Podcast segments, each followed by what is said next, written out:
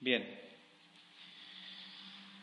Estamos una clase más hablando acerca entonces del amor de Dios como un atributo comunicable y que justamente tiene que ver con todo lo que Dios se, se da a conocer a sí mismo. ¿sí? Vimos en la primera clase, eh, hicimos como una introducción y lo que vamos a hacer en esta noche es, eh, así a grosso modo, es partir la clase en la mitad. Eh, hoy vamos a ver algunas de las razones por las cuales nosotros debemos, y es de vital importancia, estudiar el amor de Dios.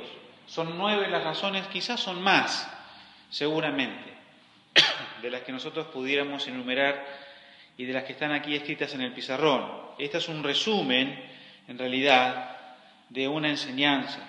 Y en la otra parte, en la clase que viene, Dios mediante, lo que vamos a hacer es, vamos a ver algunas características ya del amor de Dios, ¿sí? características del amor de Dios. Ese va a ser como un subtítulo, pero va a ser la clase que viene. Bien, vamos a concentrarnos entonces ahora en estas razones. Oramos y tengan paciencia también con los versículos, porque son muchos, ¿sí? y les, pido paciencia para poder este, eh, leerlos también, porque son de vital importancia para entender lo que vamos a aprender. Una vez más, Señor, estamos frente a tu palabra y queremos de alguna manera eh, ser eh, transformados por ella. Señor, es, como diría el salmista, es voz de Jehová que desgaja las encinas, que desnuda los, montes. Señor, ayúdanos a, a tener esa contemplación frente a tu palabra en este tema que corresponde al amor de Dios. Y nosotros, Señor, que estamos frente a tu palabra, eh, ayúdanos a, apropiarnos y a ser este, oidores, pero también a ser hacedores. En Cristo Jesús. Amén. Para quienes creen que existe un Dios, todos nosotros estamos de acuerdo en una cosa, que Dios es amor. ¿Sí? Usted pregunta en la calle, bueno, ¿usted qué, cree de Dios? Y seguramente la mayoría va a estar de acuerdo si usted le dice, ¿usted cree que Dios es amor? Yo creo que todos, de alguna manera, van a coincidir en que Dios sí es amor. Pero el amor de Dios, y el amor de Dios, mejor dicho, es una verdad bíblica, ¿sí? Eh, Dios es amor, dice la Biblia, ya lo estuvimos leyendo en Primera de Juan 4.8, un versículo clave, ¿sí? Dios es amor. Pero ¿por qué están todos tan dispuestos, todas las personas, a, abrazar este atributo y no tantos otros de sus atributos? Entonces, fíjense y escuchen con atención, por favor, lo que dice un autor, que dice de esta manera. Hay muchos que hablan acerca del amor de Dios, que son completamente extraños al amor de Dios, perdón, hay muchos que hablan acerca del amor de Dios, del amor de Dios, pero que son completamente extraños al amor de Dios. El amor de Dios comúnmente es considerado, escuchen, como una especie de debilidad amable, una suerte de indulgencia de naturaleza divina. Es reducido a un sentimiento de debilidad entregado frente a las emociones humanas. La verdad es que en esto, como en todas las cosas, nuestros pensamientos necesitan ser formados y regulados por lo que nos revelan aquí la Biblia, ¿cierto? Las Escrituras. No hay duda que existe una necesidad urgente para esto, no solo debido a la ignorancia que prevalece en forma tan general, sino también debido al bajo estado de espiritualidad que en estos tiempos es tan evidente en todas partes entre los que aún se profesan ser cristianos. Cuán poco amor hay por Dios. ¿Sí? Y es interesante, en virtud de lo que acabo de leer, entender, en la mayoría si uno pregunta en la calle, están todos de acuerdo con el amor de Dios. Pero la pregunta es, para entender un poco lo que vamos a estudiar en esta noche, ¿están todos esas personas y estamos todos nosotros a ciencia cierta convencidos de lo que verdaderamente significa el amor de Dios de acuerdo a las escrituras? O sea, a, la, afirmación esa, ¿la filtramos nosotros? ¿La pasamos por el colador de la Biblia? Podemos comprender, quizás la, respuesta sea no en su totalidad. Por eso es que es de vital importancia ¿sí? estudiar. Y hemos más o menos enumerado allí, bueno, allí hay ocho, pero son nueve en realidad. Nueve razones por las que debemos nosotros estudiar y aprender el amor de Dios. Y a medida que eh, vayamos enumerando y, vayamos viendo algunos de los versículos, nos vamos a ir dándonos cuenta que poco sabemos acerca del amor de Dios. ¿sí? Y a su vez, qué concepto humano tenemos del amor de Dios. ¿sí? Ya lo tenemos instalado nosotros porque somos seres humanos, ¿sí? tal cual. Por lo tanto, la primera de las razones es que el amor de Dios es ampliamente aceptado, pero mal comprendido. Como se señala, mucha gente cree en un Dios de amor que obra de acuerdo a la definición que tienen por amor. Esas personas se sentirán, escuchen, se van a sentir choqueadas o choqueadas, ¿sí? Al verse a sí mismas pasando la eternidad en el infierno si creen que un Dios de amor no va a condenar a nadie al infierno. Pero el error no está únicamente en quienes no creen, pues muchos creyentes también tienen un concepto distorsionado del amor de Dios. Muchos, muchos y muchas personas, muchos creyentes, muchas personas tienen hoy un amor, mejor dicho, un concepto del amor de Dios que es a veces hasta contrario a lo que enseña la Escritura. Siempre me acuerdo que una vez le invitaron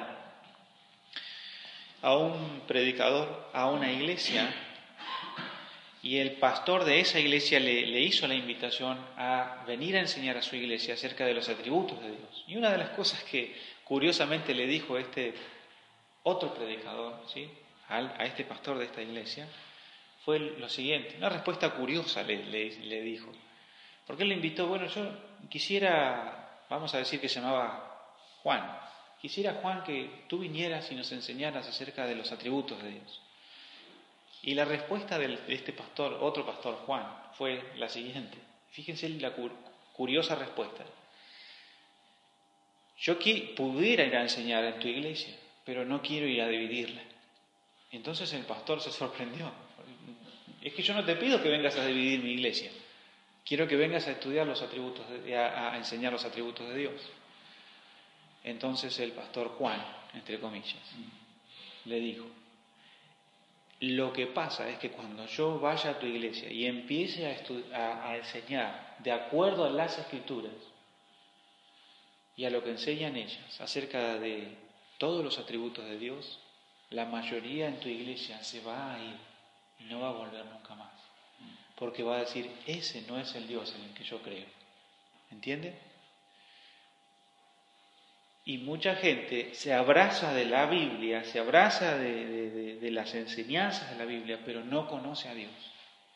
¿Sí? Saben historias, ¿sí? saben versículos, memorizan promesas. Está muy bien eso, no, nadie está diciendo que está mal.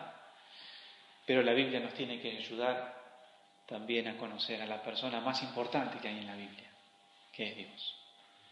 Y uno de sus atributos es su amor. Pero tienen un concepto distorsionado del amor de Dios. Por eso es que la primera razón es que es ampliamente aceptado. Si todos saben que Dios es amor, pero es mal comprendido el amor de Dios. Si Dios ama, pero también Dios juzga. ¿Sí? Dios ama, pero también Él aborrece. ¿Sí? Y uno puede decir, bueno, pero no, no estoy de acuerdo con eso. Bueno, yo podría decirle, por ejemplo, ¿Ustedes aman a los bebés? ¿Y la respuesta cuál va a ser? Sí. Bien. Ama a los bebés, ama a las criaturas. Bien. Entonces debe aborrecer el aborto. ¿Cierto? ¿Entiendo lo que quiero decir? Dios hace lo mismo. Dios ama, pero también Él aborrece. Bien. La segunda razón, ¿se va entendiendo hasta aquí? La segunda razón por la que debemos estudiar el amor de Dios es que el amor de Dios es la base de los grandes hechos de Dios en la historia. Yo quiero que me acompañen brevemente al Salmo 136. El Salmo 136 es como un resumen, básicamente, de varios hechos que se dan y se suceden en la historia. Algunos, no todos, por supuesto, porque es un resumen.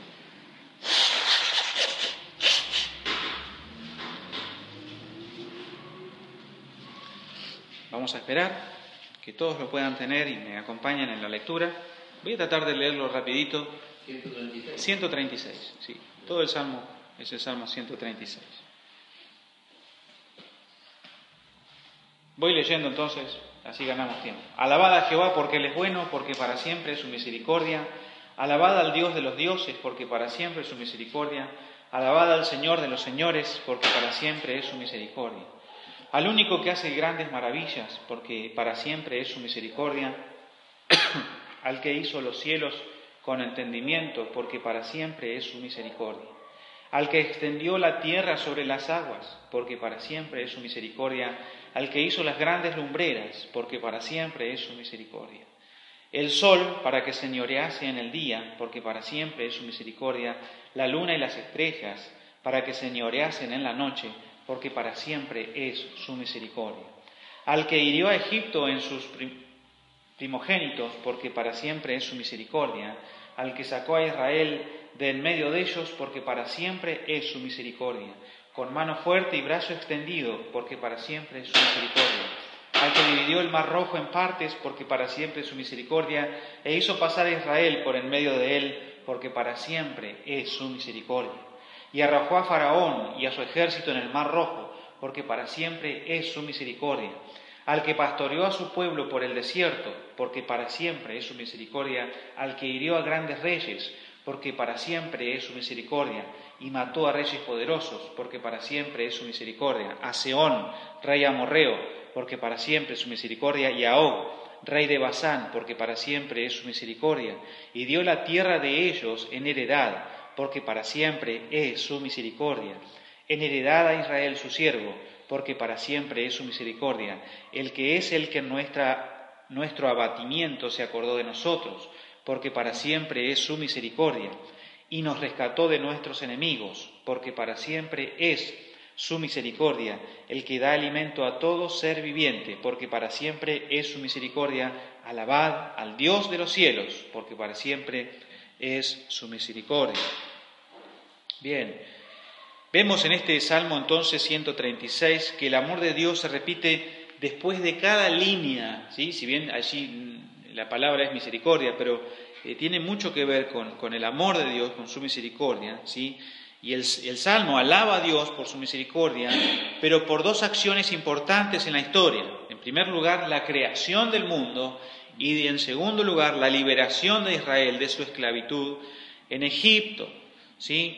Los profetas ¿sí? del Antiguo Testamento también enfatizaron el amor de Dios, ¿sí?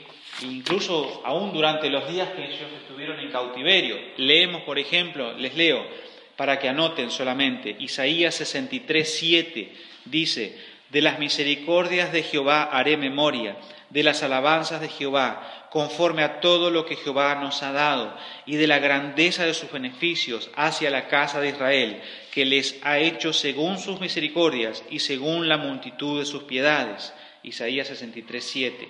Otro texto, Jeremías 31, 3. Jehová se manifestó a mí hace ya mucho tiempo, diciendo, con amor eterno te he amado, por tanto te prolongué mi misericordia. Oseas 11, 1 Dice, cuando Israel era muchacho, yo lo amé y de Egipto llamé a mi hijo. Hay otros versículos más seguramente, pero este es el punto. Es la base, el amor de Dios, de los grandes hechos de la historia. Todo lo que Dios ha obrado, lo ha obrado en base a su amor. Siempre. En tercer lugar, ¿por qué es, es, es de vital importancia estudiar el amor de Dios. porque el amor de Dios es la causa, como dice allí, la base y el estándar del amor que se espera que nosotros demostremos en nuestras vidas como cristianos, como creyentes.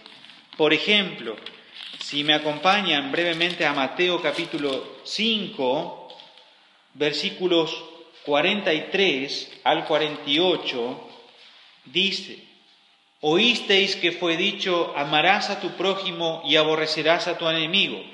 Pero yo os digo, amad a vuestros enemigos, bendecid a los que os maldicen, haced bien a los que os aborrecen y orad por los que os ultrajan y os persiguen, para que seáis hijos de vuestro Padre que está en los cielos, que hace salir su sol sobre malos y buenos, y que hace llover sobre justos e injustos. Porque si amáis a los que os aman, ¿qué recompensa tendréis? ¿No hacen también lo mismo los publicanos? Y si saludáis a vuestros hermanos solamente, ¿qué hacéis de más? ¿No hacen también así los gentiles? Sed pues vosotros perfectos, como vuestro Padre que está en los cielos es perfecto. Entonces, eh, leí entonces Mateo 5, 43 al 48. Eh, bien, entonces, por eso también nosotros es necesario estudiar el amor de Dios, porque es, la causa del amor de Dios, es, la base del amor de Dios, es el estándar, es, la norma que regula cada, cada, una de nuestras vidas como creyentes, ¿sí? y, se espera que, como dice allí, demostremos eh, con nuestro testimonio, con nuestras vidas, como creyentes o como cristianos. Hay otros textos también, San Juan 15, del 7 al 12, Primera de Juan 2, 4 al 11. Después se los repito, hermanos, para que aquellos que están anotando. En cuarto lugar, ¿por qué es de vital importancia? ¿Por qué es importante estudiar el amor de Dios? Porque toda la ley del Antiguo Testamento puede resumirse en términos de amor. Escuchen, Entonces los fariseos, oyendo que había hecho callar a los saduceos, se juntaron a una, y uno de ellos, intérprete de la ley, preguntó para, por tentarle, diciendo, Maestro, ¿cuál es el gran mandamiento de la ley? Jesús le dijo, Amarás al Señor tu Dios con todo tu corazón y con toda tu alma y con toda tu mente. Este es el primero y grande mandamiento. Y el segundo es semejante, amarás a tu prójimo como a ti mismo. De estos dos mandamientos depende toda la ley y los profetas. Eso está en Mateo capítulo 22, versículos 34 al 40. Otro versículo, otros versículos, otros pasajes, pero que se concentran en el capítulo 13 del libro de Romanos, Dice así a partir del versículo 8, Romanos 13 del 8 al 10. No debáis a nadie nada sino el amaros unos a otros, porque el que ama al prójimo ha cumplido la ley. Porque no adulterarás, no matarás, no hurtarás, no dirás falso testimonio, no codiciarás y cualquier otro mandamiento en esta sentencia se resume. Dos puntos. Amarás a tu prójimo como a ti mismo. El amor no hace mal al prójimo, así que el cumplimiento de la ley es el amor. Romanos 13 del 8 al 10. Entonces, ¿por qué es importante estudiar el amor de Dios? También por lo que dice el punto 4, porque toda la ley, todo lo que está en la ley, se resume en dos. Es la relación correcta con Dios, el amor que yo le profeso a Dios, porque Él me amó a mí, yo le, en respuesta a su amor, ¿sí? Y a su gracia para conmigo, y también vuelco ese amor hacia mi prójimo. Y, el Señor Jesucristo de alguna manera lo resumió en estos dos. ¿Se entiende entonces? Bien, punto número 5. ¿Por qué es importante estudiar? Porque el amor debe ser una meta fundamental en nuestras vidas como cristianos. Por ejemplo, Anoten, Primera de Corintios 12, 31. Procurad pues los dones mejores, mas yo os muestro un camino aún más excelente. Primera de Corintios 14.1 dice, seguid el amor. Segunda de Pedro 1.7 dice, a la piedad, afecto fraternal, al, afecto fraternal, amor. Segunda de Corintios 5.14, porque el amor de Cristo nos constriñe, pensando esto, que si uno murió por todos, luego todos murieron.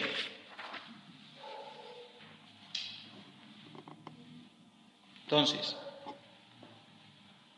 también es importante estudiar el amor de Dios porque debe ser una meta fundamental en nuestras vidas. ¿Sí? Se espera que el creyente, en respuesta a lo que Dios va haciendo en su vida, también vaya por la vida, por así decirlo, y por el mundo en el cual está inmerso, reflejando la imagen del Salvador. ¿De qué manera? Amando a las personas, ¿sí? teniendo más paciencia, viviendo en piedad, viviendo en santidad. ¿sí? Entonces debe ser también una meta en nuestras vidas.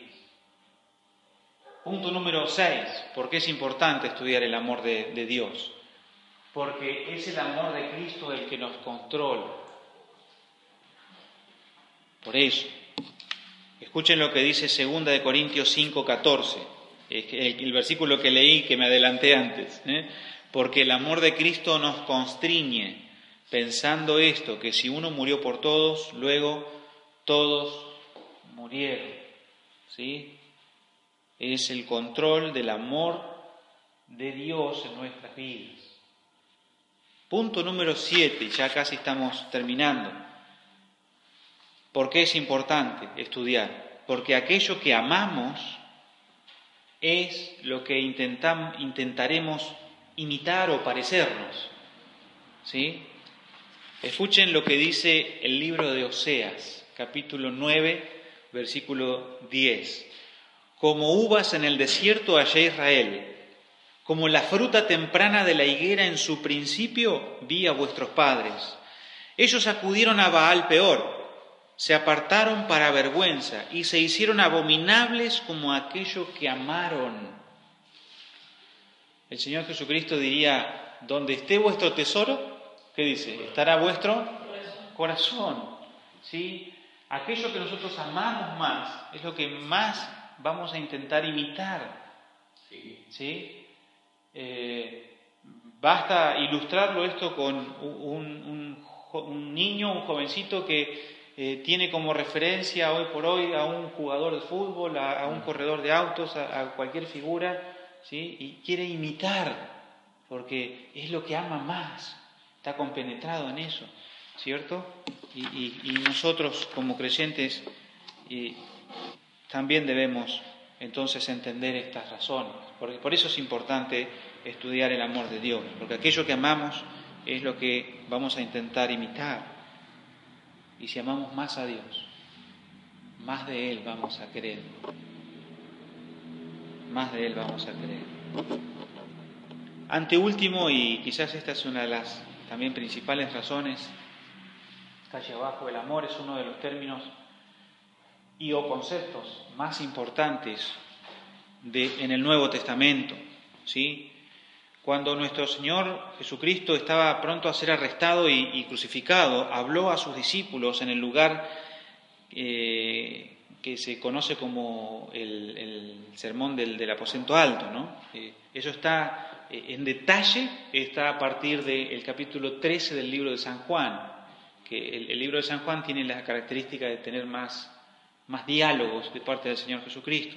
Entonces, a partir del capítulo 13 hasta el capítulo 17, que es la oración final que Jesús hace por sus discípulos, y relacionado con, estas cosas importantes que debían saber a la luz de su, de su muerte y de su entierro, de su resurrección y ascensión, el amor es uno de los términos más importantes en esta sección, ¿sí? en estos capítulos, que son cuatro capítulos importantísimos en el Evangelio según San Juan. ¿sí? El, amor también es importante en la carta a los Efesios que estamos estudiando, con, el pastor los domingos. ¿sí? Eh, escuchen, solamente les doy algunos, algunos vistazos nada más porque ya hemos estudiado y estamos estudiando el libro de Efesios. Pero, por ejemplo, eh, eh, por ejemplo, en capítulo 1, verso 4, se menciona el amor primero como la motivación de Dios al elegirnos Él para nuestra salvación en la eternidad pasada. ¿sí? Según se cogió en Él antes de la fundación del mundo, etcétera, ¿no? En el capítulo 2, Pablo le recuerda a sus lectores que estuvieron muertos en sus transgresiones y pecados y que Dios nos proveyó salvación por su misericordia y por su gran amor con el que nos amó. Versículo 4 del capítulo 2. Capítulo 3 de Efesios dice, Pablo ora para que sus lectores puedan estar arraigados y cimentados en amor. Eso dice el versículo 17. Y conocer el amor de Cristo que excede a todo conocimiento. Versículo 19. Capítulo 4 de Efesios hace un llamado a la unidad de los cristianos en la manera que los cristianos demuestren mansedumbre, soportándose con paciencia los unos a los otros. Versículo 2. En el mismo capítulo, capítulo 4, Pablo dice que la iglesia, el cuerpo de Cristo, se construye a sí misma en amor en la medida que los cristianos hablan la verdad en amor. ¿Sí? Versículos 15 y 16. En capítulo 5, Pablo insta a los creyentes a andar en amor, como también Cristo nos amó y se entregó a sí mismo por nosotros, ofrenda y sacrificio a Dios en olor fragante. Los maridos son instruidos a amar a vuestras mujeres, así como Cristo amó a la iglesia y se entregó a sí mismo por ella versículo 25. Y en las palabras que, termina la epístola, que todavía no estudiamos, porque no llegamos al final del capítulo 6, el, uno de los últimos versículos dice, pase a los hermanos y amor con fe de Dios Padre y del Señor Jesucristo con amor inalterable. Amén. ¿Sí? En toda la epístola de los Efesios prevalece también la palabra amor. ¿Sí? Y por último, y no lo escribimos allí, pero se los voy a dictar, una de las razones es que el amor por los demás,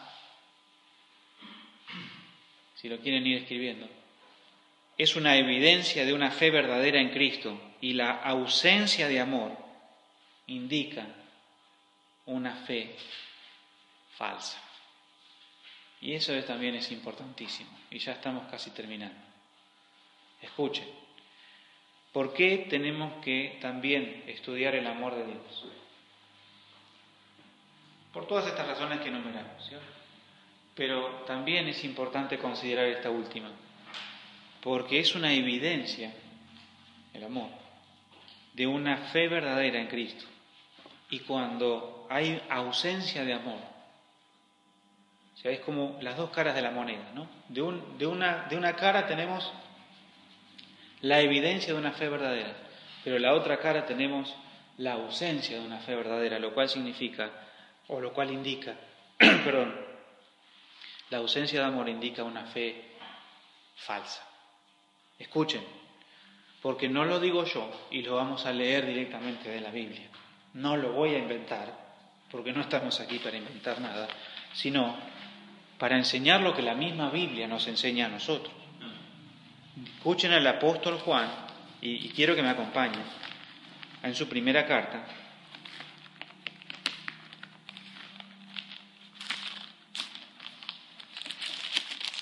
Primera de Juan, capítulo 2.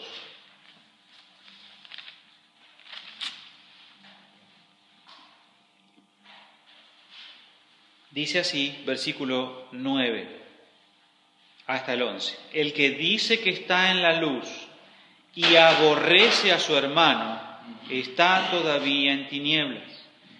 El que ama a su hermano permanece en la luz y en él no hay tropiezo. Pero el que aborrece a su hermano está en tinieblas y anda en tinieblas y no sabe a dónde va, porque las tinieblas le han cegado los ojos. Escuchen lo que el mismo Espíritu Santo tiene que decir ahora en capítulo 3 de la misma carta. Acompáñenme al versículo 14. Nosotros sabemos que hemos pasado de muerte a vida, coma, en que amamos a los hermanos. El que no ama a su hermano permanece en muerte. Todo aquel que aborrece a, su hermano es homicida, y sabéis que ningún homicida tiene vida eterna permanente en él.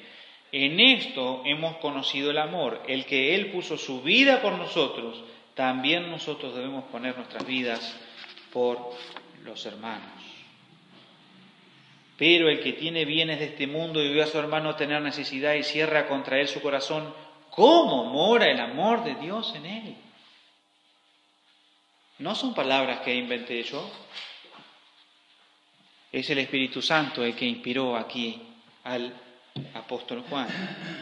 Y escuchen, porque en capítulo 4 refuerza esta idea, y si me siguen acompañando en la misma carta, acompáñenme a estos últimos versículos. Primera de Juan 4, a partir del versículo 7 dice, Amados, amémonos unos a otros, porque el amor es de Dios. Todo aquel que ama es nacido de Dios y conoce a Dios. El que no ama no ha conocido a Dios, porque Dios es amor. En esto se mostró el amor de Dios para con nosotros, en que Dios envió a su Hijo unigénito al mundo para que vivamos por Él. En esto consiste el amor, no que nosotros hayamos amado a Dios, sino en que Él nos amó a nosotros y envió a su Hijo en propiciación por nuestros pecados. Y más abajo, versículo 20, dice, si alguno dice, yo amo a Dios, y aborrece a su hermano es mentiroso, pues el que no ama a su hermano a quien ha visto, ¿cómo puede amar a Dios a quien no ha visto? Y nosotros tenemos este mandamiento de él. Dos puntos. El que ama a Dios, ame también a su hermano. ¿Más claro? ¿Cómo dice el dicho popular? Echarle agua, ¿cierto? Bien, aunque son dichos populares, no es palabra de Dios, pero lo que acabamos de leer antes sí es palabra de Dios. Y esto da más claridad a eh, estas razones por las que nosotros necesitamos estudiar el amor de Dios y al menos tener una eh, mínima comprensión del amor de Dios. Por eso es importante, porque e, es la base de, de todas las cosas, por así decirlo, que hay en las Escrituras el Antiguo Testamento en el Nuevo Testamento. Es la base de los grandes hechos de la historia, es, la causa, la base, el estándar del amor que se espera que demostremos, eh, debe ser una meta, eh, bueno, y todo lo que ya hemos descrito. Vamos a dejar hasta aquí y retomar entonces el próximo martes, Dios mediante, eh, procurando ya cerrar el tema de este atributo que es el amor de Dios y que es un atributo comunicable. Y entonces sí vamos a ver algunas características del amor divino. Entonces vamos a dejar hasta aquí y vamos a orar. Padre, gracias por este tiempo y este momento en el cual tú nos diriges, tú nos enseñas y nosotros, atentos nuestros oídos y nuestros corazones, eh, queremos decir, como dijera Samuel, habla Padre, o habla, Señor, que tu siervo oye. Y ayúdanos, Señor, también a, a obedecer y aplicar estas palabras. En Cristo Jesús. Amén.